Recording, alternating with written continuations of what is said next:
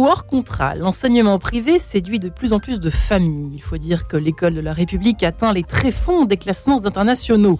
L'enseignement privé tirerait son épingle du jeu grâce à une autonomie et des projets pédagogiques qui séduisent les familles de toutes origines, soucieuses de la réussite de leurs enfants. C'est ce qu'on pouvait lire dans le Figaro de ce week-end. Sous contrat d'association avec l'État, ou hors contrat, une école privée ne peut pas pour autant faire n'importe quoi. Depuis la loi de Bré de 1959, tous les établissements privés sont ainsi soumis à un régime d'inspection administrative et pédagogique. Alors voilà la question que nous nous posons cette année, en 2023.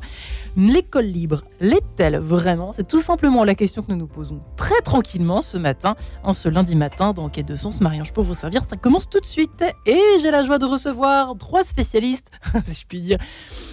Euh, Lisa Kamen pour commencer. Bonjour Lisa. Bonjour Marie-Ange. Euh, vous êtes euh, revenue ce matin en tant qu'institutrice, concernée particulièrement par ce sujet. En tout cas, vous êtes aussi maman, donc on peut aussi préciser que vous avez fait des choix pour vos enfants et que ça rentre en ligne de compte dans votre intervention ce matin. Lionel Devic est également avec nous. Bonjour monsieur. Ravi de vous recevoir. Rapprochez-vous bien de votre micro, vous qui êtes avocat, qui êtes avocat responsable du département dédié aux associations, aux fondations et aux congrégations, rien que cela. Fondateur que vous êtes d'un collège privé, d'une école primaire hors contrat, euh, cofondateur de la Fondation pour l'école. Vous êtes aujourd'hui membre du conseil d'administration en charge des réflexions relatives à la réforme du système éducatif. Quel chantier, n'est-ce pas? Gros chantier. Il y a du boulot. Et puis nous sommes enfin en ligne avec Christophe Bonjour Christophe. Bonjour Marie-Ange, tous mes voeux à toutes et tous. Eh ben, c'est très gentil à vous, merci beaucoup. Euh, tous nos voeux également à votre école et collège Dominique Savio euh, à Mel dans les Deux-Sèvres, vous qui l'avez fondé et qui, et qui l'a dirigé aujourd'hui, une école pour des jeunes en difficulté, rejetés par le système scolaire. Vous avez d'ailleurs raconté tout cela dans votre livre, pardonnez-moi, Donner du sens à l'école d'aujourd'hui aux éditions du Panthéon, qui a été réédité d'ailleurs l'année dernière, précisons-le. Alors effectivement, c'est ce qu'on pouvait lire. Euh, j'ai repris la définition. Euh, aujourd'hui euh, de, des établissements sous contrat privés euh, dans, le, dans le quotidien La Croix, euh, les 7500 établissements privés sous contrat sont obligés d'accueillir les enfants sans distinction d'origine, d'opinion ou de croyance. En contrepartie, l'État rémunère les enseignants et les collectivités locales finance l'établissement dans les mêmes proportions que le public. Mais ouais, du coup, comment est-ce qu'on a pu un jour croire Moi, quand je lis ça, c'est vrai que je n'étais pas forcément concernée du haut de mes 7 ans en, dans les années 80. Euh, je crois que l'année de l'école libre, c'était la manifestation, c'était en 1904. Voilà, bon, à peine deux ans. En revanche, voilà, je vois le constat aujourd'hui, je vois la définition au fond d'un établissement privé sous contrat. Mais comment on a pu y croire à un moment donné, Lisa Kamen? Ah bah on, y est. Enfin, moi j'y ai cru euh, même euh, en rentrant dans, dans l'éducation catholique. Enfin, moi j'ai fait ma formation dans un, ce qu'à l'époque on appelait un CFP, euh, donc un centre de formation pédagogique, je crois. Aujourd'hui, c'est un autre nom, mais c'est dans la continuité. Et moi, j'ai cru vraiment qu'en rentrant là, j'aurais pas le même enseignement, la même formation d'enseignante que si j'allais en IUFM. Euh, c'est quand même, alors, au moment du. Là, vous de la formation carrément des. Oui, que j'ai pas évoqué. Mais, qui est, mais, qui est, aussi soumise à ce contrat. C'est-à-dire que les enseignants euh, du privé sous contrat doivent suivre une formation qui est euh, quasiment la même que celle des, des IUFM. D'accord. Donc c'est pareil, il n'y a pas d'indépendance non plus sur ce plan-là. Je dirais que c'est crucial parce que la formation des enseignants, c'est ce qu'ils donnent ensuite aux enfants. moi, je me suis retrouvée dans une classe de CM1 la première année en n'ayant jamais appris à enseigner la division. Euh, en revanche, j'ai appris qu'il euh, il fallait absolument euh, travailler en groupe, que le numérique était incontournable, que enfin, tout ce qu'on enseigne dans les IUFM. et finalement, cette, cette absence d'indépendance n'est pas, n'est pas flagrante tant qu'on est en dehors du système, puisque les écoles privées, euh, les écoles privées sous contrat sont très majoritairement catholiques. Euh, elles ont quand même une spécificité euh, liée à l'enseignement du catéchisme. Donc de, l'extérieur, ça peut sembler un petit peu différent. En réalité, la plupart d'entre elles appliquent le programme du public. Les enseignants sont formés comme dans le public. Il n'y a pas une grande spécificité. Il y a peut-être justement dans le recrutement des élèves qui n'est pas tout à fait transparent. D'où notre article oui, oui. du Figaro. Oui, Il y a quand même un contournement de, cette, de ce règlement de, qui, qui, obligerait normalement les écoles privées euh, sous contrat à accepter tous les élèves. Il y a quand même un contournement qui est lié. Alors, je sais pas, le prétexte, ça va être vous n'êtes pas assez catholique, vous n'êtes pas assez pratiquant, mais on arrive à recruter finalement les familles qu'on souhaite recruter. Et de toute façon, toutes ces écoles ont des listes d'attente longues comme le bras. Donc, elles font quand même un choix. Lionel, Lionel de Vic, faites-vous le même constat que Lisa ou pas? Déjà, côté prof, c'est intéressant qu'elle soit partie, notre Lisa, du côté de la formation, à partir de la formation des profs. Fesseur, pardon. Oui, en tout cas, ça fait partie des constats sur la base desquels nous avons, avec un petit groupe, décidé de créer en 2006 la Fondation pour l'école, euh, en commençant par créer un institut libre de formation des maîtres, ILFM, mm. parce que nous avions conscience que l'enjeu, c'était d'abord celui de la formation des maîtres et de la formation à la liberté des maîtres pour que on tienne en, comment dire en ligne de mire en quelque sorte cette formule que euh, évoquait souvent l'un de nos administrateurs qui était Jean-Noël Dumont qui est professeur de philosophie et lui qui lui a été professeur chez les Maristes à Lyon disant la chose suivante, on parle souvent de la liberté des parents, du choix des parents à respecter, on parle moins de la liberté qui est aussi importante, celle des professeurs, et que pour former des êtres libres, il faut soi-même être libre.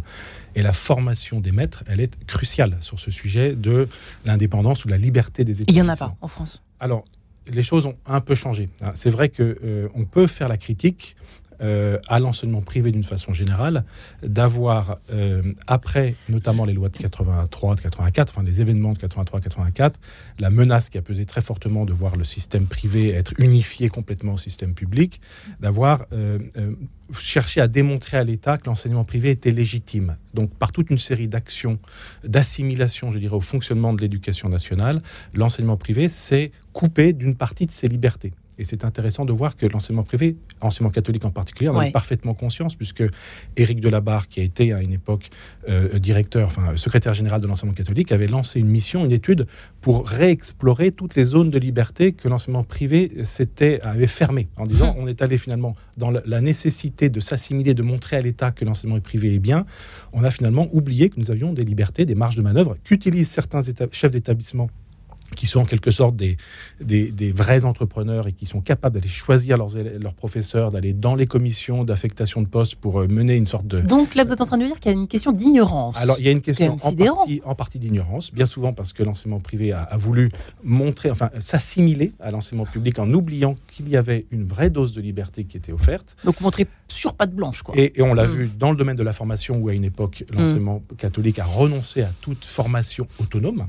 Euh, à l'époque, effectivement, les professeurs passaient dans le même moule. Les choses changent un peu, évoluent, parce que aussi des ISFEC ont été repris en main, parce que, mais c'est extrêmement laborieux. Deuxième élément, c'est aussi que l'enseignement catholique a renoncé à toute politique d'éducation, d'édition d'ouvrages alors qu'il y a une, clientèle, 20% des élèves qui passent par les mains de l'enseignement privé, c'est un vrai marché. Jadis, ce n'était pas le cas. Il y avait des éditions. Bien sûr, il y avait, il y avait, il y avait bien sûr de multiples éditions. Euh, comment dire, très, beaucoup d'établissements avaient leur propre pédagogie. Dans les années, jusque dans oh, les années.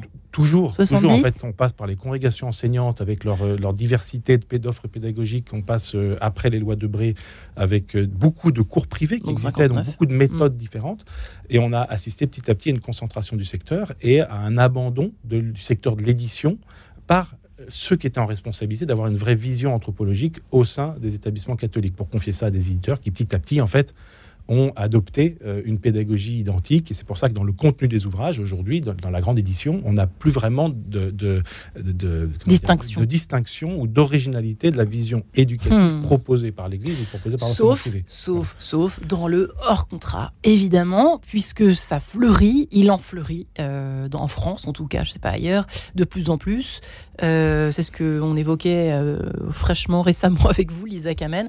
C'est pas par hasard. En tout cas, on en reparlera juste après. Christophe Labrousse, faites-vous le même constat, vous aussi de votre côté, vous qui avez fondé une école, euh, bah, du coup, hein, hors contrat, si je comprends bien. Tout à fait. Tout à fait. C'est vraiment, je partage euh, les, constats qui sont faits ce matin. Euh, moi, lorsque j'étais en fac de Poitiers, les IUFM commençaient à voir le jour. Je n'y croyais absolument pas. C'était tout neuf, c'était tout nouveau. Et euh, c'est vrai que parallèlement, j'étais euh, pion, comme on disait à l'époque, euh, au collège Émile Zola de, de, Royan, et je remplaçais les profs de français qui étaient absents. Et c'est comme ça que m'est venue l'idée de fonder cette école, une école qui accueillerait des enfants pour lesquels le, le, système éducatif ne convient pas, des enfants qui peuvent avoir bugué selon un parcours de vie plus ou moins chaotique Et ça a vraiment été un choix de ma part. Je m'étais rapproché de l'évêché de Poitiers, mais euh, on, on était trop dans le moule. Et justement, moi, j'allais fonder une école qui qui allait sortir du moule pour accueillir ces enfants hors normes. Hmm. Alors évidemment, on se, on se plie au programme scolaire, ce qui est tout à fait normal. Les enfants passent le brevet euh, comme tout un chacun. La grande différence, c'est que euh, l'école, une école hors contrat, eh bien les enfants ne sont pas soumis au contrôle continu, ce qui fait qu'ils doivent passer euh, plus d'épreuves que les autres et avoir la moyenne. Euh, j'en avais parlé à Vincent Payon lorsqu'il m'avait reçu il y a quelques années alors qu'il était ministre de l'Éducation nationale.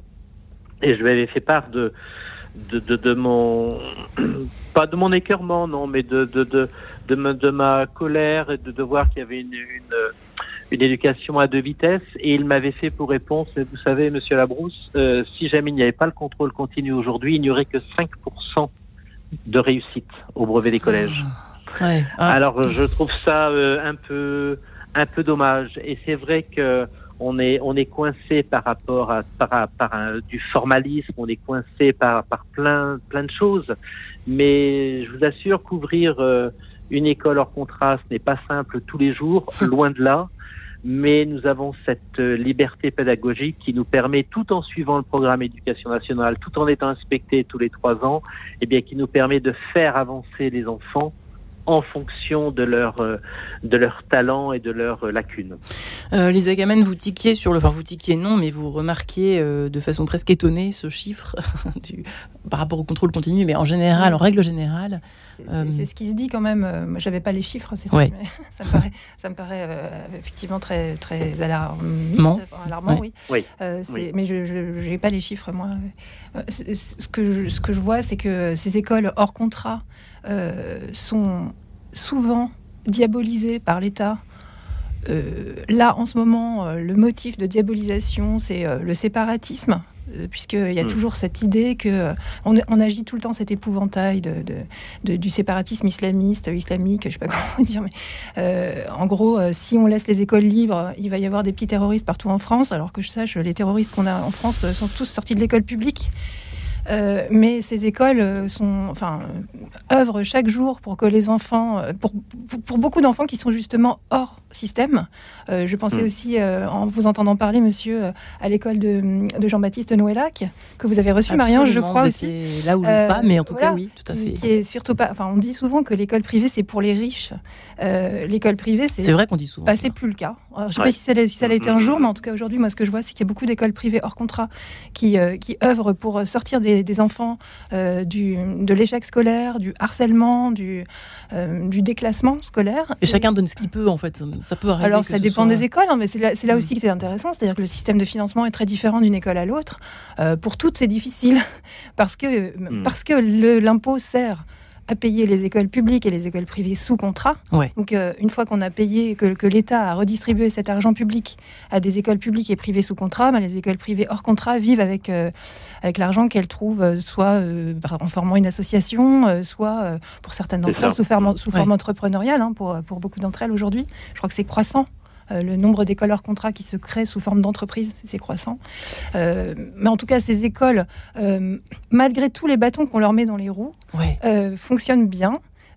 Sont inspectées bien Elles ont vraiment autant de succès qu'on dit ou pas? Ah, je crois que les chiffres sont très parlants. Oui, oui. Je crois que c'est plus d'une centaine d'écoles qui se créent chaque année, avec un, taux de, enfin une, une, durée de, vie qui est, qui est, croissante aussi, parce que effectivement, si on prend les chiffres d'il y a 10 ou 15 ans, c'est des écoles qui parfois euh, fonctionnaient pendant 2-3 ans et puis fermaient.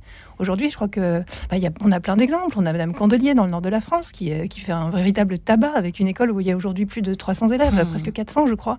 Elle a créé, elle a commencé par créer l'école primaire, puis elle a, elle a, créé le collège, et elle a sa marque. Euh, elle a sa marque et mais il y en a plein comme ça qui fonctionnent bien. Alors évidemment, il y a des ratés. Hein. Et, puis, et puis, il y a des, des gens qui, qui, se moquent du monde aussi. Euh, mais c'est pour ça qu'il y a des inspections. Et euh, finalement, si on est. Euh, Donc il y a des inspections aussi hors contrat Ah, mais beaucoup plus que. Moi, j'ai été inspectée. C'est très simple. Moi, dans le privé, sous contrat, j'ai travaillé presque 20 ans dans le, dans, en gros dans, le beau, dans les beaux quartiers de Paris. j'ai été inspectée deux fois. Alors que dans le hors contrat. Ah bah j'aurais été inspecté tous les ans, je pense.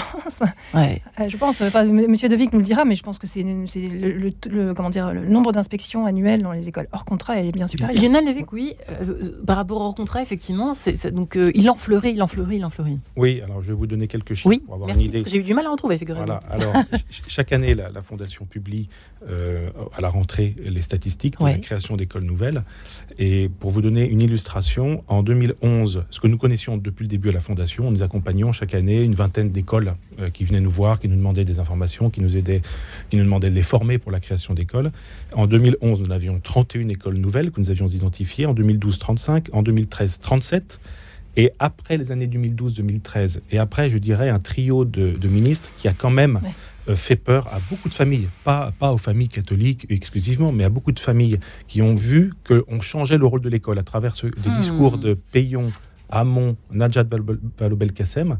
On a vu tout d'un coup, et moi je l'ai ressenti aussi à titre professionnel par le nombre de personnes qui m'appelaient pour me dire je ne reconnais plus mon école, je veux fonder une école et qui étaient euh, Hum, hum. euh, des, des personnes de- d'univers très différents, on a vu le nombre d'écoles s'ouvrir chaque année exploser. On est passé en 2015 à, en 2014 à 51 écoles, 2015 67, 2016 93, 2017 122, 2018 157 et cette année, à rentrée 2022, 120 écoles nouvelles.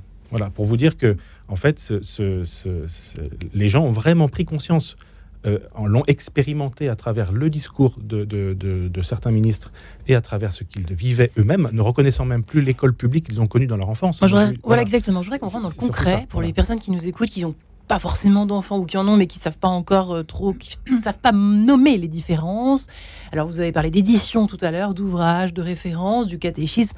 Mais quel est le fond? C'est le wokisme ambiant? Qu'est-ce que c'est? Qu'on y aille au charbon Euh, Qui veut répondre Euh, Peut-être Lionel euh, et Bah, ensuite euh, moi, je- Christophe. sous, sous- sous ma fenêtre, hein, ce que je vois, c'est des familles inquiètes de ce qui est transmis à leurs enfants, en disant nous avons nous Les valeurs. une, une- des valeurs, un contenu, une qualité de transmission, hein, L'histoire. voilà, l'histoire, mais même les matières fondamentales, tout simplement, les, les repères, les repères donnés aux enfants, avec l'impression que le corps professoral, pour une part, je dis pas que c'est la totalité, bien entendu, il y a toujours, euh, comment dire, des, des ens- des enseignants de très grande qualité, mais qui sont démotivés bien souvent, et on voit bien la difficulté qu'il y a aujourd'hui à recruter dans ce domaine. Mais c'est souvent voilà, une impression d'un- déclassement progressif de l'établissement de toujours auquel les familles confient Mm. leurs enfants et les offres alternatives qui sont aujourd'hui quand même, hein. lilliputiennes. hein. Euh, Mm. le- Leur contrat en France, ça représente 100 000 élèves à peu près, contre il y a 10 ans 50 000. Donc il y a eu un Ouais. doublement, de, de- mais c'est cin- c'est 100 000 par rapport aux 2 millions euh, 200 000 élèves du privé sous contrat, donc ce qui est lilliputien.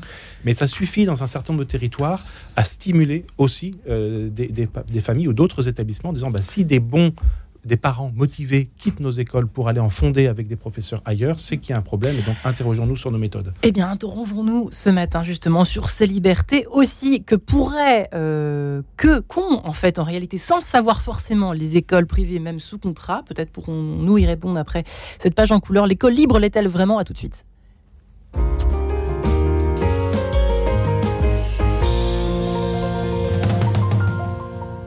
Philanthropia, Élodie d'Ambricourt. Cette semaine, dans Philanthropia, je reçois un homme passionné par l'écologie intégrale et la mission des agriculteurs, Maxime Pavlak, co-créateur de la société Eloi. Il propose des solutions pour la transmission des fermes. Nous lui donnons la parole dans Philanthropia ce mardi à 19h30. Philanthropia avec Caritas France, première fondation abritante dédiée à la lutte contre la pauvreté et l'exclusion. Vous habitez Paris et sa banlieue? Vous avez un peu de temps libre pour accueillir au téléphone des personnes en grand besoin d'écoute? Alors, devenez écoutant bénévole de SOS Chrétien à l'écoute. Formation assurée. Écrivez à SOS Chrétien à l'écoute, 22 rue d'Arcueil, 75 014 Paris, site internet soschrétienàlécoute.fr ou par téléphone 01 45 35 55 56 01 45 35 55 56, un numéro qui a du cœur.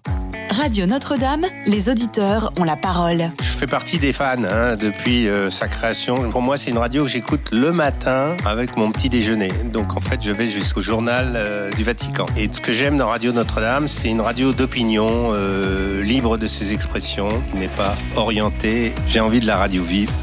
je l'écoute, je veux qu'elle vive et je veux continuer à pouvoir l'écouter. Donc je l'aide. Pour soutenir Radio Notre-Dame, envoyez vos dons au 6 boulevard Edgar Quinet, Paris 14e ou rendez-vous sur www.radionotre-dame.com. Merci. En quête de sens, Marie-Ange de Montesquieu. Attention, nous nous attaquons à l'école privée. L'école libre l'est-elle vraiment? C'est la question que nous nous posons ce matin en compagnie de nos trois invités euh, qui sont Christophe Labrousse, qui a fondé et dirigé l'école Dominique Savio à Mel dans les Deux-Sèvres pour les jeunes en difficulté. Il raconte cela dans son livre Donner du sens à l'école d'aujourd'hui. C'est un peu aussi de cela qu'on parle dans cette émission Quête de sens aux éditions du Panthéon. Lionel Devic, avocat responsable du département dédié aux associations, euh, fondateur d'un collège privé d'une école primaire hors contrat, qui a cofondé la fondation pour l'école. Voilà, il est du conseil aujourd'hui d'administration qui réfléchit euh, sur euh, comment réformer justement ce système éducatif qui nous intéresse aujourd'hui. Et enfin, Lisa Kamen, institutrice et chroniqueuse également dans le magazine Le Point pour les questions éducation vous avez une chose, une anecdote complètement folle à nous raconter, Lisa Kamen, et c'est bien vrai. Attention, chers auditeurs, restez bien assis si vous êtes assis. Alors, je ne vais pas citer le nom de la personne, je vais citer son prénom. Elle s'appelle Anne-Claire, elle se reconnaîtra peut-être. C'est une de mes jeunes collègues qui a remplacé euh, une dame qui est partie à la retraite il y a quelques années, euh, qui avait la classe d'à côté de la mienne en CM2. Et la fameuse Anne-Claire, euh, je l'ai un petit peu, comment dire, mandatée pour qu'elle me raconte ce qu'elle, moi je dis subir, hein, donc ce qu'elle subissait en formation. Oui, parce que franchement, c'est pas, pas un bon moment pour les gens qui ont justement un peu de sens critique et qui ont envie d'enseigner vraiment. Donc la pauvre subit ces formations. En fait, il y a une formation initiale et puis ensuite on renvoie les gens qui ont une classe, on les renvoie je sais plus, je crois que c'est une fois tous les mois, ou je sais plus, on les renvoie passer des journées ou des demi-journées pour leur apprendre, enfin, soi-disant pour leur enseigner à enseigner. Et donc, elle me dit que euh, lors d'une de ses formations, euh, en gros, la première ou la deuxième phrase, la phrase d'accueil, c'est Vous n'êtes pas là pour transmettre. Donc là, on est quand même dans le privé sous contrat. On est dans une école catholique. On forme des enfants, des, des Vous n'êtes pas là pour transmettre. Vous n'êtes pas là pour transmettre. Donc on est là pour quoi? Moi, je dirais, moi, je dirais bien que ces jeunes gens, finalement, ils sont tous, euh, ils ont tous très envie d'être validés dans leur diplôme, puisque en fait, on prend une classe, on n'est pas forcément titulaire tout de suite du diplôme. Enfin bref, c'est assez compliqué. Donc ces gens-là ne, disent rien parce qu'ils n'ont pas envie de se mettre à. Ils ont envie d'être validés, quoi. Voilà, ils n'ont pas envie de se mettre à dos toute une institution. Mais entendre, quand on vient là pour apprendre à devenir enseignant, vous n'êtes pas là pour transmettre, je pense que c'est très frustrant. Ils sont là deuxième pour, phrase, oui, Deuxième phrase, donc on leur explique, c'était le, thème, c'était euh, euh, emmener les enfants à la bibliothèque. Pourquoi pas euh, On leur dit, mais de toute façon, nous, on ne veut plus de bibliothèque silencieuse. Une bibliothèque, ça doit vivre. Une bibliothèque, une bibliothèque c'est fait pour partager. Une bibliothèque, c'est fait pour faire du travail de groupe. Moi, je sais pas, j'ai des enfants, mais que si je les amène à la bibliothèque. J'espère qu'ils ne font pas trop de bruit. Bah, sinon, c'est la honte. Bah, non, seulement c'est la honte, mais enfin, la bibliothèque, c'est un lieu, euh, j'allais dire de recueillement, pas tout à fait, parce qu'on n'est pas dans, une église, mais enfin, l'idée, c'est d'aller chercher un livre qui nous plaît, de le feuilleter, de regarder si on a envie de le prendre avec soi à la maison. Ça demande de la concentration, du silence. On s'adresse à des enfants qui apprennent à lire. Comment voulez-vous lire avec des gens qui font du bruit autour de vous? Donc là, les enseignants de ces formations disent aux futurs enseignants quand vous emmenez, quand vous emmenez vos enfants à la bibliothèque, surtout euh, ne leur demandez pas le silence, surtout ne leur demandez pas la concentration, c'est un lieu de partage, etc. Moi, qu'on partage ces, impressions sur un livre, je trouve ça formidable. Encore faut-il l'avoir lu. voilà, donc vous ne devez pas transmettre. Euh, alors pareil, la poésie, euh, pas de poésie classique. Pas de poésie classique parce que vous vous rendez compte, en gros, je pense que sous-entendu, c'est bourgeois, quoi. Hmm. mais, mais quand, quand, vous posez la question de la liberté des enseignants, elle existe dans les textes. Hein. Les enseignants ne sont pas obligés d'appliquer ce qu'on leur demande. C'est ce que je vous demandais pendant la pause. Alors pourquoi ne les prennent-ils pas Parce qu'il y, bah, y, y, a deux choses. D'abord, tout le temps passé euh, à, comment dire, à, subir ces formations et à enregistrer ces informations-là, il n'est pas passé à travailler autre chose qui serait la compétence didactique pour enseigner les maths, le français, les savoirs fondamentaux dont parlait Monsieur Devic, c'est-à-dire des, des, matières, euh, des disciplines, hein, apprendre, euh, enseigner la grammaire à des enfants ça demande du temps d'apprendre à enseigner la grammaire. On apprend à faire des ronds, c'est ça, pendant la formation? Alors, on apprend, euh, bah, euh, on apprend, euh, bah, en gros, on vous dit, pour, pour enseigner, je sais pas quoi, les mathématiques, il faut les mettre en groupe. Et tout viendra d'eux, en fait. Vous les mettez en groupe avec une situation problème. Alors ça, c'était le jargon, de, le jargon de mon époque, je sais pas si ça se dit toujours, mais la situation problème fait que les enfants résoudront le problème tout seuls et qu'ils en déduiront une règle de mathématiques. Aucun enfant ne peut déduire le théorème de Thalès d'une situation problème. Christophe Labrousse, dans votre école, vous apprenez euh, vos enfants, vous apprenez aux enfants les équations en rond euh, en laissant deviner par eux-mêmes. Comment ça se passe chez vous? Non, non, moi, je, on reprend les fondamentaux. Les enfants qui nous arrivent aujourd'hui n'ont plus de fondamentaux. Ils ne connaissent rien à fond. C'est la génération des mailles à l'abeille. On butine, on survole les choses, mais quand ils arrivent en sixième, eh bien, euh, ce survol est, compliqué parce que malheureusement, ils ne connaissent rien à fond. Donc il faut que nous reprenions les fondamentaux. Et ce qui aujourd'hui euh, manque dans le système éducatif français, c'est de reprendre justement toute l'école primaire. Il faut repenser l'école primaire. Il faut faire les choses à fond dès le départ. Et c'est vrai que les, les enfants, lorsqu'ils arrivent à Savio, eh bien l'objectif déjà est de leur permettre de retrouver une posture d'élève et ensuite de leur permettre de trouver du sens. Parce que pourquoi aller à l'école aujourd'hui? Je dis pourquoi en, en, un seul mot, mais pourquoi aussi en deux mots? Les enfants euh, ne savent plus pourquoi ils vont à l'école, ils subissent l'école. Hum. Euh, la semaine dernière, sur euh, une, une chaîne de télévision, il y a une, euh, une personne qui était invitée pour parler d'éducation et j'ai trouvé ça formidable parce qu'elle a dit, et c'est ce que je me répète, euh, je répète, je n'arrête pas de, de, répéter, elle a dit ce qui ne va pas dans le système éducatif aujourd'hui, c'est qu'on demande aux enfants de s'adapter à lui alors que c'est le système éducatif qui doit s'adapter aux enfants. Et là, je suis complètement d'accord avec elle. Mais en fait, euh, on se demande même à quoi pensent ceux qui. Je suis désolée, mais c'est pas du tout prendre un parti ce matin, pris. Mais c'est juste qu'en vous écoutant, on se dit mais à quoi pensent ceux qui font tout ça, ceux qui sont là-haut, euh, euh, Lionel Devic, à la lumière de tout ce que vous racontez tous les trois. Il faut replacer la situation française dans son contexte. la France accorde à la question de l'éducation et de l'école en particulier une importance, je dirais, extrêmement grande, mais totalement en décalage avec la réalité de ce qui se passe dans beaucoup d'autres pays. La question de l'école est très idéologique en France. L'école est considérée en quelque sorte comme une seconde église, en quelque sorte. Historiquement, c'est encore très présent dans les, dans les mentalités, dans la façon dont se comporte l'éducation nationale sur la question de l'école. Et quand on prend la façon dont d'autres pays se sont réformés sur cette question, on a beaucoup plus de pragmatisme dans d'autres pays que l'on en a en France. Donc il y a ce premier point qui est extrêmement sensible, c'est qu'aujourd'hui la situation de l'enseignement public et privé sous contrat est la résultante d'un accord qui date maintenant des années euh, de, la loi de Bray, après un contexte mmh. historique très chargé où l'école catholique s'est fait évacuer, effectivement, quand on pense aux congrégations qui ont été interdites d'enseigner, qui ont été expulsées donc le contexte est très spécifique, très comment dire marqué par la période de un, tour d'esprit, je dirais révolutionnaire, euh, faisant du passé table rase. Et du coup, on vit dans cette dans ce souvenir-là. Mmh. Donc ça, c'est un, comment dire, un, paradigme extrêmement compliqué. Maintenant, euh, la nature a horreur du vide et la réalité finit toujours par rattraper. Donc aujourd'hui, ce à quoi on assiste, je pense, c'est qu'on assiste à, une, euh, à, la constitution de petits groupes, qu'il s'agisse de professeurs, de parents, qui sont conscients que finalement la question de l'école relève de leur propre responsabilité, qu'ils vont prendre le risque entrepreneurial de créer des œuvres scolaires nouvelles, comme il y en a toujours eu dans tous les cieux, sous tous les cieux, sous tous les horizons, dans tous les pays. Il y a toujours eu une oxygénation d'un système éducatif avec des pédagogies qui évoluent, mais toujours une transmission qui s'effectue. Et ce qui manque aujourd'hui en France, c'est le cadre pour accueillir favorablement ces initiatives scolaires nouvelles. Aujourd'hui, ceux qui entreprennent des écoles ne peuvent compter que sur leurs bras. Le, soutien financier des familles et parfois, en, bah, en fait, ils, ne sont pas considérés du tout. Aujourd'hui, je prends un exemple très précis qui pour moi est une, forme de scandale. Aujourd'hui, quand des parents connaissent pour leurs enfants une situation d'échec scolaire, que font-ils? Ils vont s'inscrire dans un cours par correspondance. Quand ils s'inscrivent à un cours par correspondance, correspondance, qu'il s'agisse d'Academia ou plein d'autres, hein, qui sont des sociétés commerciales euh, qui vendent leurs services de soutien scolaire, les parents qui ne sont pas imposables ont droit à un remboursement de 50% du prix, tandis que les familles imposables voient leur prix euh, payé à ces cours de soutien scolaire euh, divisé par deux, puisqu'ils ont droit à une réduction d'impôt. Donc c'est le système du crédit d'impôt, de la réduction d'impôt pour le suivi des cours de soutien scolaire, comme pour le ménage à domicile, comme un tas de prestations.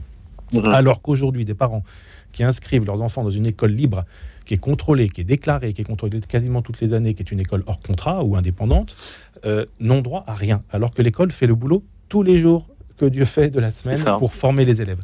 Et donc il me semble que là, il y aurait une justice non pas à accorder des financements publics, mais à laisser aux familles la possibilité d'avoir au moins un avantage fiscal ou un crédit d'impôt lorsqu'elles font le choix de cette structure scolaire différente de ce qui existe aujourd'hui. Juste avant de nous entendre, Lisa, excusez-moi, j'ai juste envie de poser une question au passage à Christophe Labrousse, puisque je crois qu'il euh, nous a dit qu'il rencontrait régulièrement, enfin en tout cas de temps à autre, euh, des personnes de là-haut, là, dans les ministères. Oui. Quel rapport en vérité entretenez-vous avec eux, cher Christophe Labrousse? Pardon. Ah, ben, je suis toujours très très bien accueilli au ministère, tout va très bien. Euh, Mais lorsque je demande, voilà, d'être reconnu école pilote, puisque je mets en place vraiment des, des, des, des exercices selon les profils d'enfants, selon des situations, on me dit ah bah oui mais vous savez aujourd'hui bon c'est compliqué. Et lorsque j'ai demandé d'être sous contrat d'association on m'a dit ah bah non non non on n'est plus sous contrat. On ne signe plus de contrat en France. Mmh, mmh. alors qu'il y a cinq ans je suis allé en Guadeloupe. J'ai aidé une école à sa à la, fondation de cette école. Je vais au rectorat de Pointe-à-Pitre une demi-heure après je signais le, le, contrat alors je me dis il y a deux poids deux mesures on est euh, euh, en outre-mer, euh, on peut créer une école sans difficulté et en métropole. Et moi, ça fait 27 ans, 27 ans qu'on me connaît au ministère, 27 ans que je me retrousse les manches et que je défends mon, mon, mon, projet. Et après 27 ans, bon, je sais exactement où je vais, heureusement d'ailleurs. Mais, mais aujourd'hui, on ne nous laisse pas on ne laisse pas le choix. Alors j'ai des, professeurs de l'éducation nationale qui en douce m'envoient des élèves, mais je dis bien en douce parce qu'ils ont compris que dans le système, euh, voilà, ben oui, les, les, les enfants ne, ne, ne, suivaient pas. Hmm. Et, c'est quand même terrible d'en être là aujourd'hui en 2023. Oh, Elisa Kamen. Euh, pour moi, c'est dramatique. Il est dramatique que les écoles hors contrat soient obligées de négocier au cas par cas comme ce monsieur, euh, de, passer un contrat avec l'État, euh, un contrat simple, un contrat d'association, je ne sais quoi. C'est des écoles qui fournissent le même service que l'éducation nationale, je veux dire, qui, qui, s'occupent des enfants du matin au soir, ah avec un service qui est bien meilleur, justement. On ne devrait même pas avoir à demander quoi que ce soit d'autre que, et je vais plus loin que Monsieur De Vic, que le financement public des, des écoles privées. Parce que finalement, ce serait non pas faire euh, non pas privatiser l'éducation, mais au contraire rendre public des écoles qui sont aujourd'hui privées, c'est-à-dire les faire rentrer dans, le giron de ce qui est euh, accepté et acceptable pour tout le monde. Donc moi, je vais plus loin que la défiscalisation. Je dis que, comme dans plein d'autres pays, euh, les parents doivent d'abord choisir leur école en fonction de ce qui est bon pour leurs enfants. À partir d'un certain âge, c'est même peut-être les enfants qui peuvent choisir eux-mêmes ce qui leur convient. donc une fois qu'on a choisi son école, on regarde quel est son statut. Mais c'est postérieur au choix de l'école. On choisit l'école la meilleure. Mhm. Si l'école est privée, eh ben, l'État donne l'équivalent de ce que coûte un élève euh, à l'éducation nationale à cette école privée. Si l'école est publique, eh ben, on continue. Euh, enfin, c'est l'État qui paye. on sait hein, qu'un enfant dans une école privée hors contrat coûte moins cher qu'un enfant à l'école publique. Sans, compter que l'éducation nationale ne paye pas ses murs. Donc en réalité, un, Attendez, il coûte moins cher parce que. Ah bah, il coûte moins cher parce que le travail est mieux fait. Alors, deux choses, parce que, parce que les, le, coût, le, coût, le coût de revient de la formation d'un élève du public est significativement plus élevé que celui dans, la, dans l'établissement privé sous contrat, et encore plus dans l'établissement euh, euh, hors contrat. Si je prends un exemple tout, tout bête hein, sur les sur le, pour rebondir à ce que disait Elisa Kamen au sujet d'une école dans le nord de la France qui s'est constituée sous forme à l'origine avec des professeurs du public, donc François Candelier en particulier. Mhm. Euh, à un moment donné, l'opportunité d'acheter les locaux de l'école primaire Léon Blum à Croix, qui était, qui, que l'école primaire publique quittait, euh, s'est présenté. Ces locaux ont été achetés des travaux significatifs ont été réalisés pour des montants euh, euh, comment dire, financiers euh, qui n'ont rien à voir avec ce qu'a coûté l'ouverture d'une nouvelle école primaire qu'avait quitté l'enseignement public dans ses locaux. C'était un rapport de 1 à 5. C'est-à-dire que l'État est un très mauvais gestionnaire en fait. Donc ça veut dire, oui, ça, mais les frais sont mais, mais du coup, dans tout En fait, en fait, le, matériel, le coût de revient euh, mais toutes les, toutes les analyses, je dirais, comparatives, toutes les études qui sont faites sur quel est le coût de revient d'un élève dans le primaire ou le collège ou le lycée hors contrat privé, sous contrat ou public, montrent effectivement que les coûts publics sont astronomiques. Hein. Parce que là aussi, je dirais, la, gestion pyramidale euh, très éloignée des préoccupations, je dirais, locales, fait qu'il y a beaucoup de mauvaise graisse, hein, beaucoup de beaucoup d'argent perdu, parce que euh, on ne respecte pas tout simplement un principe qu'on devrait respecter davantage en France, c'est le principe de subsidiarité. Eh bien, chers amis, il y a du boulot. On va parler des hein. libertés, si vous le permettez, juste après cette petite page musicale avec euh, un peu de Strauss sur Radio Notre-Dame dans cette émission. Je, je, je, ris un tout petit peu parce que c'est assez rare que notre cher programmateur musical nous livre euh, du classique alors nous parlons de l'école hors contrat. Le cliché tout de suite. Bref, nous allons parler euh, des libertés justement juste après euh, qui sont peut-être sous-exploitées par nos écoles à la limite sous contrat avec nos trois invités juste après cela. À tout de suite. Radio Notre-Dame.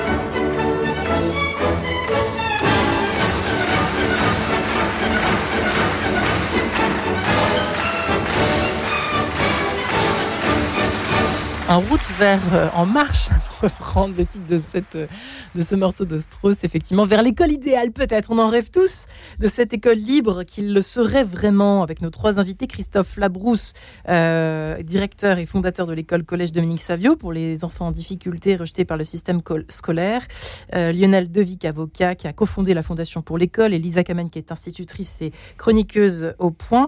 Sa liberté, j'aimerais bien qu'on s'y colle maintenant, mesdames et messieurs, si vous le permettez. Euh, au fond, Lionel Devic, que reste-t-il Que reste-t-il des libertés qui existent euh, pour les directeurs d'école qui nous écouteraient ce matin, pour les professeurs des écoles donc privées sous contrat qui nous écoutent ce matin Quelles sont-elles au fond? Quelles sont-elles ces libertés? Alors, si je voulais synthétiser, je dirais que la liberté, c'est finalement poser la question de savoir ce qui reste comme celle euh, dans les établissements. Et qu'on ignorerait. Et, dans les établissements privé, catholique qui nous, qui nous, en ce qui nous concerne. Euh, aujourd'hui, l'enseignement catholique, c'est 2 200 000 élèves en France. Donc avec un nombre très important de profs. Mais quand on regarde en France quel est le nombre de chrétiens catholiques engagés, pratiquants, euh, j'irais, euh, la proportion est la même dans les établissements privés. Donc c'est extrêmement compliqué pour un chef d'établissement qui veut partir en quelque sorte en mission, même avec le soutien de son évêque, de, de, de, se créer des zones et des espaces de liberté. On a vu le plus... drame de l'école euh, dans le 16e, je ne nommerai pas. C'est donc extrêmement compliqué. Euh, il faut donc avoir, avoir été formé pour ça, pour être chef d'établissement, savoir comment explorer toutes les marges de manœuvre qui restent encore, mais qui ne sont pas utilisées. Je pense en particulier à la, présence des chefs d'établissement dans les, lieux où sont recrutés les professeurs, ou bien souvent ceux qui ne font pas ce combat d'aller chercher leurs professeurs euh, en choisissant leurs professeurs dans les écoles euh, quand le mouvement national des professeurs est mis en, œuvre, bah, subissent en fait parce que voient des professeurs arriver qu'ils n'ont pas choisi. Donc c'est très compliqué de créer une équipe pédagogique. nous, on n'y connaît rien. Comment ça se choisit un professeur Il va chercher un professeur, il va dans un endroit pour. Ça, ça je pense, c'est une critique qu'on peut formuler à l'égard de l'enseignement privé d'une façon générale et catholique en particulier par rapport à d'autres enseignements privés comme l'enseignement juif par exemple, qui ont gardé en quelque sorte une, une, une des, marges de manœuvre beaucoup plus grandes par la nature des projets pédagogiques qu'ils développent dans les établissements. Mais au niveau de l'enseignement euh, privé, euh, ce qu'on appelait avant les, services diocésains, qu'on appelle maintenant des directions diocésaines. C'est un, changement sémantique qui n'est pas du tout anodin. Quand on était en présence de services diocésains, on est en présence de structures qui étaient en soutien aux chefs d'établissement, puisque l'État français ne connaît que les chefs d'établissement. Il ne connaît pas l'enseignement privé d'une façon générale. L'interlocuteur du rectorat d'inspection d'académique, c'est le chef d'établissement. Et donc il a des libertés. Et donc, comme chef d'établissement, il a un vrai pouvoir, notamment quand l'État lui annonce qu'il va fermer des classes et dans le public qu'il faut enfermer dans le privé. L'État est en principe chargé d'aller voir chaque chef d'établissement du privé pour négocier. Or, aujourd'hui, qu'est-ce qui se passe? C'est que les directions diocésaines se, se, comportent un petit peu comme des rectorats bis ou des directions des académies bis. Ils ont peur. pratique. en fait, euh, comment dire, on n'a plus tout à fait le même sens du service, ou en tout cas, politiquement, on ne s'organise pas de la même façon pour résister à des demandes de l'État qui peuvent paraître illégitimes. Quand l'État ferme 100 classes, ce qui euh, l'enseignement privé doit en fermer 20. Donc, c'est beaucoup plus pratique pour le recteur d'aller voir le directeur du sein et lui dire Vous vous débrouillez pour me, faire pour me trouver 20 classes à fermer chez vous, plutôt que l'État d'aller voir chaque chef d'établissement pour lui dire vous allez devoir fermer une classe ici mmh. parce que nous on enferme dans le public. Donc les marges de manœuvre. Pourquoi ce mot Oui, donc ça vous nous expliquez effectivement en quoi consiste. Ah bah, c'est un état, c'est un état d'esprit. En fait, c'est un état d'esprit. Donc l'état d'esprit, on l'a ou on l'a pas, ou, ou la technostructure le favorise ou ne le favorise pas. Quand on parle du mammouth public, on pourrait à certains égards parler du mammouth privé, puisque euh, si vous voulez, quand vous êtes chef d'établissement aujourd'hui, quelque chose de très symbolique, vos professeurs dans le privé sous contrat euh, reçoivent une feuille de paye. La feuille de paye, c'est pas une feuille de paye association X ou OGEC mhm. Saint-Michel employeur, c'est trésor public. C'est-à-dire qu'ils mhm. sont payés comme le sont. Psychologiquement, psychologiquement, c'est quelque chose psychologiquement, effectivement, le professeur d'un établissement privé reçoit une feuille de paye qui est marquée trésor de Monsieur comme le fonctionnaire de l'école voisine publique d'à côté. Ce qui, est, ce qui est une différence avec les établissements hors contrat ou libres, qui effectivement sont des structures employeurs, embauchent Hors et licencient euh, avec une feuille de paye d'un salarié de droit privé. Oui, on est bien d'accord, on a bien compris. C'est tout un, un, ensemble de mécanismes en fait qui par assimilation, euh, font de l'enseignement privé une sorte de technostructure bis qu'il est très compliqué de gérer en réalité parce que l'État s'appuie aussi là-dessus sur cette technostructure pour euh, ôter des marges. Elisa Kamen question pour vous parce que moi j'ai été recrutée il y a longtemps, en 2004, hein, ça fait presque 20 ans, euh, et à l'époque j'étais affectée exactement comme si j'avais passé mon concours dans le public. On m'a dit vous êtes affecté dans telle école, tel niveau. Euh, j'ai pas eu l'impression que le directeur d'établissement, euh, à l'époque c'était une directrice, euh, m'avait choisi. Euh, j'ai eu l'impression, alors j'ai eu un entretien avec elle, Mmh. donc j'ai été convoquée dans son bureau, euh, je sais pas quoi, 15 jours avant la rentrée. Euh, j'ai eu un entretien avec elle et je pense que si, si vraiment il y avait eu une incompatibilité d'humeur euh, flagrante, euh, peut-être qu'elle aurait Qui vous a appelé- choisi, Lisa, alors? Alors, je- moi, j'ai Qui passé vous un a choisi? concours. Euh, exactement comme si j'avais euh, euh, postulé dans le public. J'ai passé un concours qui d'ailleurs était à l'époque, je pense que c'est toujours le cas, de même teneur que celui du public, avec les mêmes épreuves, qui se déroulaient le même jour, de façon à ce que les gens ne puissent pas passer les deux concours. Hmm. Donc euh, moi j'ai passé mes épreuves de français le même jour que les gens du public Et passaient donc, leurs en épreuves de fonction de l'ordre Après il y, a un- il y a un classement. de classement, pardon. ouais. Voilà, il y a un classement. euh, et en fonction du classement, on Hop. est. Moi, moi j'ai eu l'impression d'être. Affectée. Alors, il se trouve que j'étais bien classée, donc j'ai été bien affectée. J'avais formulé des vœux, mais je crois comme dans le public. Donc, j'avais dit, euh, moi, ce qui m'arrangerait, c'est d'être dans, quel- dans tel quartier, etc. Donc, sur ce point-là, on est. Voilà, oui, c'est mais, le même. je, euh, mais ce que je dis, ce que je, je pose la question puisque Monsieur Devic dit que les chefs d'établissement devraient recruter. Mais oui, c'est ça que j'aimerais bien comprendre. Comment Oui. est-ce qu'ils peuvent faire? Parce qu'ils nous En écoutent fait, peut-être ce matin. En fait, en fait soit, soit vous vous laissez affecter, ou soit un, établiss- un chef d'établissement accepte les affectations qui sont décidées par la technostructure, Ou bien privée ou publique, soit le chef d'établissement repère les profils.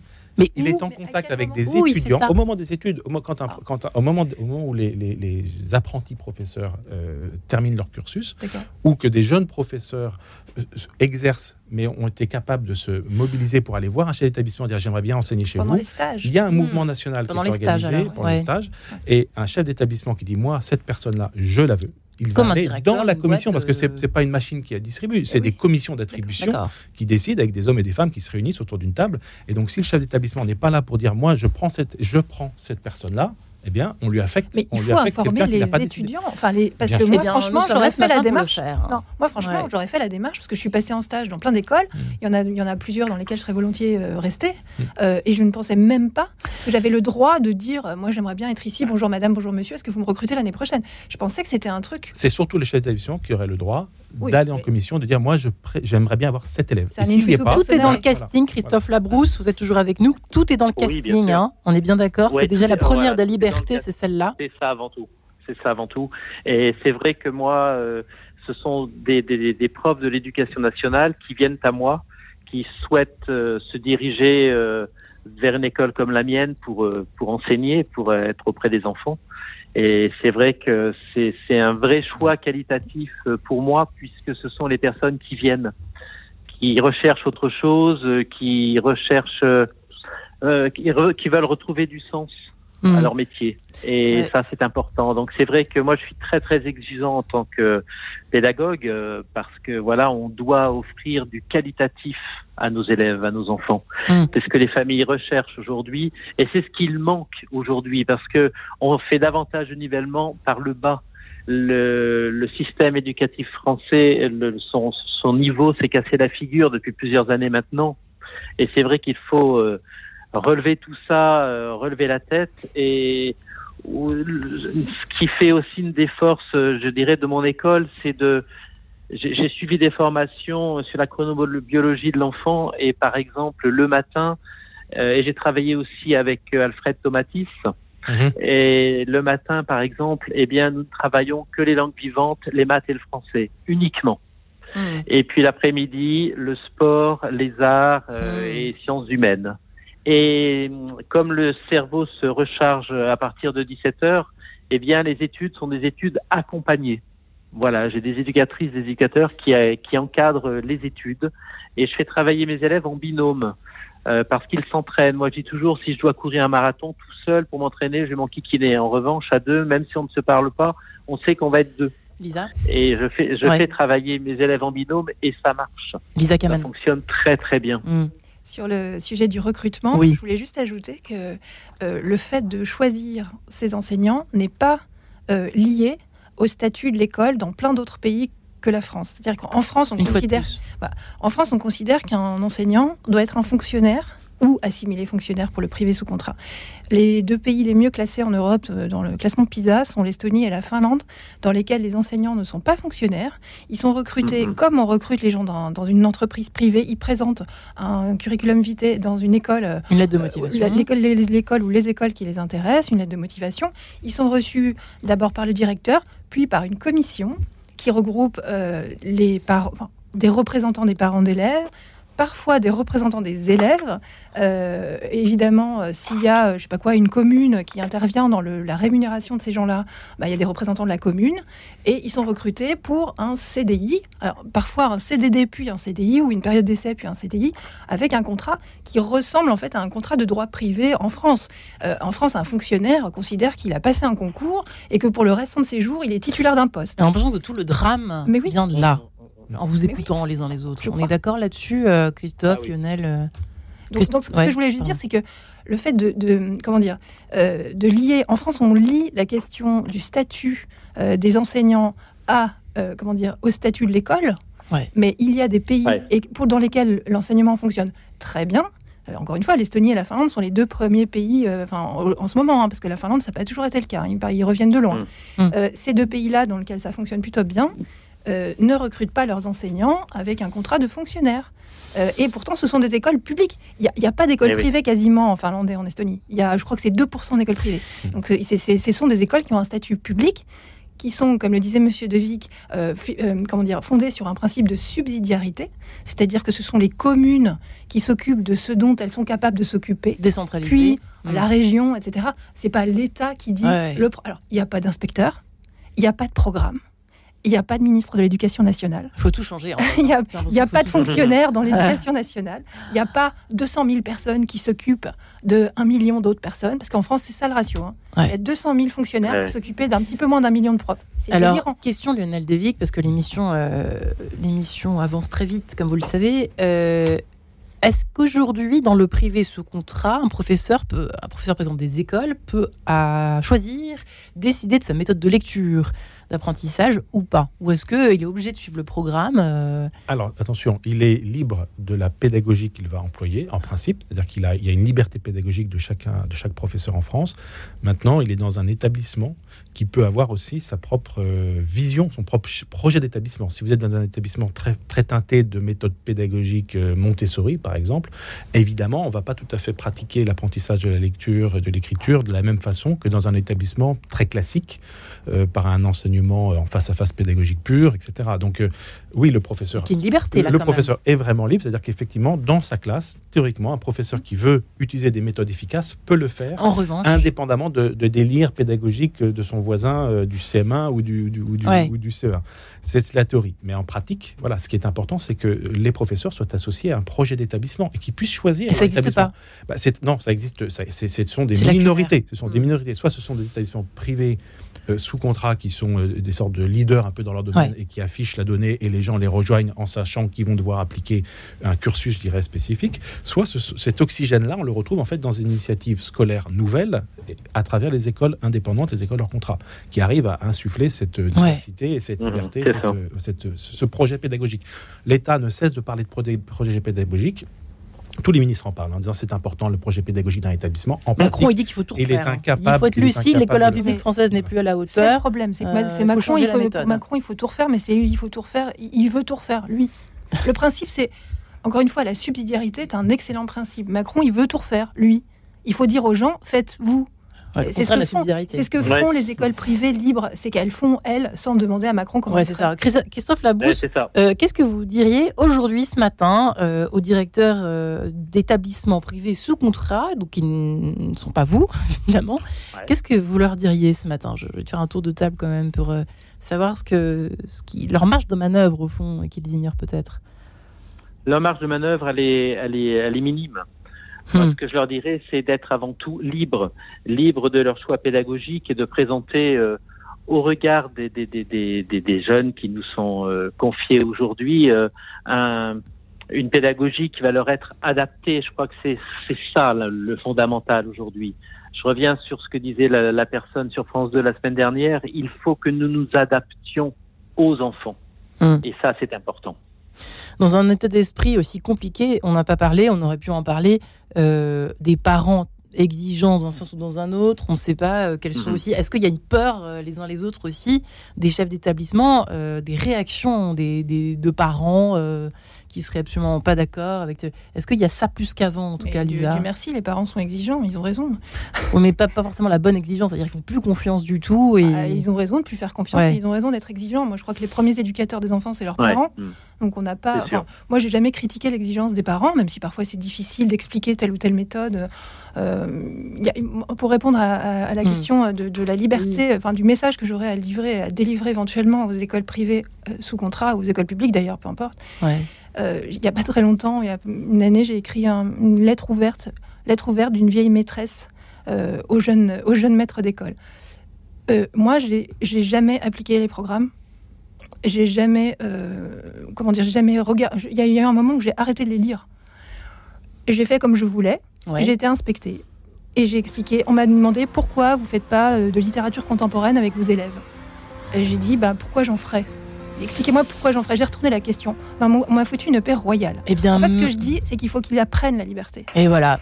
Retrouvez le podcast oui, sur le www.radionotre-dame.com. Notre petit Guillaume Nougaret s'est endormi derrière sa console en ce lundi matin. Attention, chacun son tour de gronder l'autre. Voilà. Bon, un partout maintenant, on est d'accord. Je remercie quand même mes trois invités, Lisa Kamen, Lionel Devic et Christophe Labrousse. Merci infiniment pour avoir essayé de répondre à cette question complexe. École libre l'est-elle vraiment Trois petits points, réécouter l'émission pour avoir la réponse. En tout cas, merci à vous trois.